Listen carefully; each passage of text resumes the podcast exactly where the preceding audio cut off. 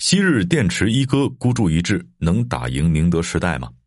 本文来自虎嗅科技组，作者包笑谦。你好，我是本栏目主播金涛。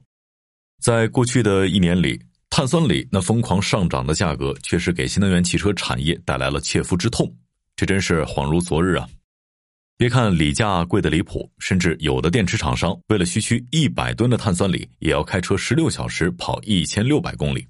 虽然这只是国轩高科中国业务总裁王启岁开的一句玩笑话，但是也可以看得出来，二零二二年的时候，这句“拥锂为王”可不是在闹着玩的，竞争必然是相当的激烈。要是不抢矿造电池，那可就等于白白把市场份额拱手让人喽。二零二二年，我们眼睁睁的看着锂价一步步走向六十万一吨。要说这其中的原因呢，应该是因为新能源汽车终端市场的需求不断增加，导致上游碳酸锂产能相对匮乏，让那些厂商们掌握了定价权。要是按照辈分来算的话，在二零零六年成立的国轩高科，到二零一五年就已经成功登陆 A 股市场，怎么说也算是电池领域的大哥了。在那个时候，宁德时代可才出道，但是如今再比较一下二者的营收和市值，国轩高科已经被宁德时代拉开十四倍和二十倍的差距。那么，我就想问问，国轩高科究竟为什么被反超？自身存在哪些风险呢？在动力电池市场激烈角逐的当下，手里握有哪几张牌？国轩高科还能翻盘吗？我们常说，在商业战场上，技术路线的压注可能会决定一家企业之后几十年的命运。而在动力电池领域，国轩高科与宁德时代这两家企业正在走向不同的故事结尾。根据年报，二零二二年国轩高科的营收是二百三十点五二亿元，而宁德时代的营收已经达到了三千二百八十五点九四亿元。再结合调研机构 S N E Research 的数据统计，国轩高科百分之二点七的市占率还没有宁德百分之三十七的零头多。显而易见，二者的竞争力已经不在一个段位上了。二零一六年，以一百四十亿元财富上榜二零一六年胡润富豪榜第一百九十五位的李枕。作为国轩高科的董事长，或许怎么样也没想到，曾经那个名不见经传的宁德时代，竟然能够借着新能源汽车的发展，成为了万亿市值的电池霸主。同样在这一年，国家四部委联合印发《关于调整新能源汽车推广应用财政补贴政策的通知》。在这个新政策的刺激之下，能量密度更高的三元电池显然更有优势。但是，靠着磷酸铁锂起家的国轩高科，仍然是孤注一掷的压住自己的电池技术。这时，主攻三元锂的宁德时代赢得了错位竞争的机遇，行业格局也就是从这开始发生了改变。就这一年的时间，三元锂电池装机量就从二零一六年的百分之二十五增至二零一七年的百分之七十，销量同比增长百分之六十。再看此时的国轩高科，以前那一套用来打开销路、维持营收正向增长的方法，让它一直在低端乘用车和商用车市场里面发展。然而，这样的客户结构带来的最直接的影响就是客户量是上来了，但是产品溢价却下去了。更重要的在于，由于客户订单长期以 A 级以下的车型，特别是小型 EV 汽车为主，这就导致国轩高科的产品缺乏头部客户的背书，最终形成了这样的一个恶性循环。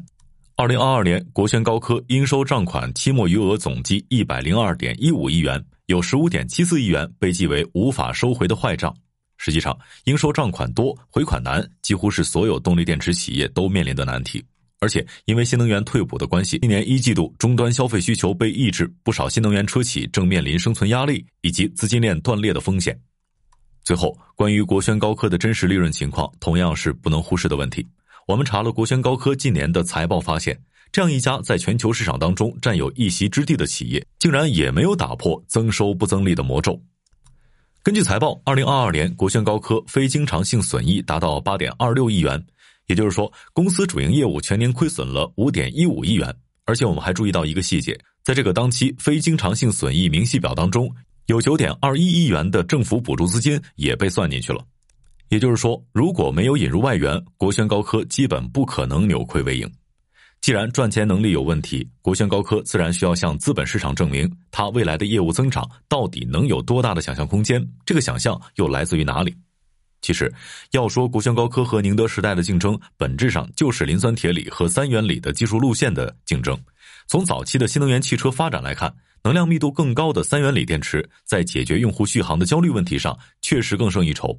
很明显，李枕显然也是知道这一点的。但是和宁德时代创始人曾毓群的发家史不同，自一九九二年下海经商以来，真正让他觉得第一桶金的是房地产，让他在安徽商界扬名立万的也是房地产。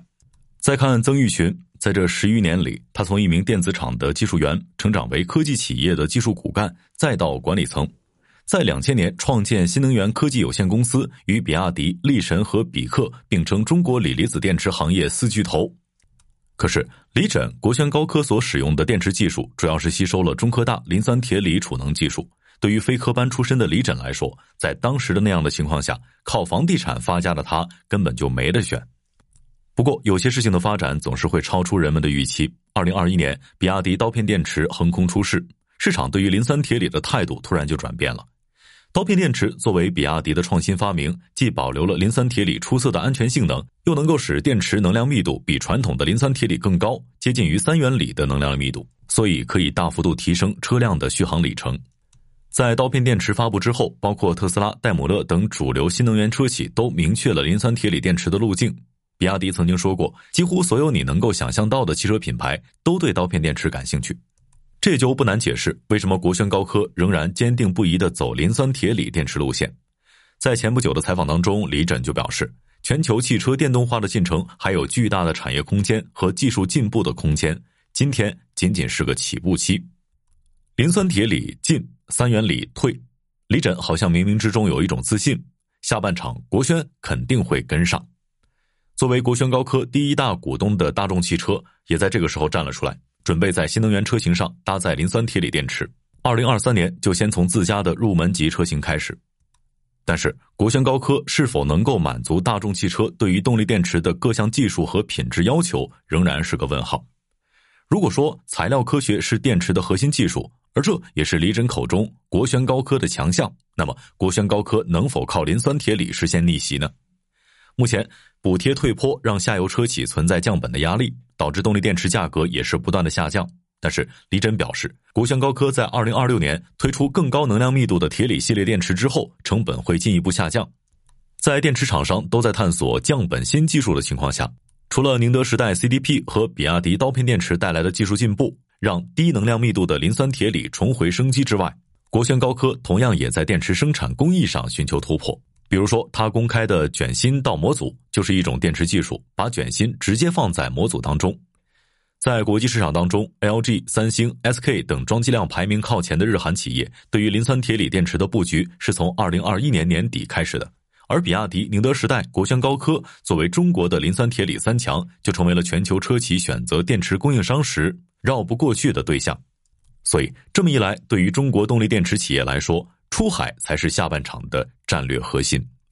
毕竟动力电池企业在国内过度竞争只会一味的加速内卷，而出海不仅能够帮助企业打开市场空间，还能够赚取更高的利润。更重要的是，近年来的欧美国家因为保护本土产业而出台的一系列的政策，让中国企业的动力电池产品出口受到了严格限制。而在美国，由于当地市场更倾向于使用磷酸铁锂这种比较成熟的无钴电池方案。所以，赴美建厂成为中国电池厂商出海的主要选项之一。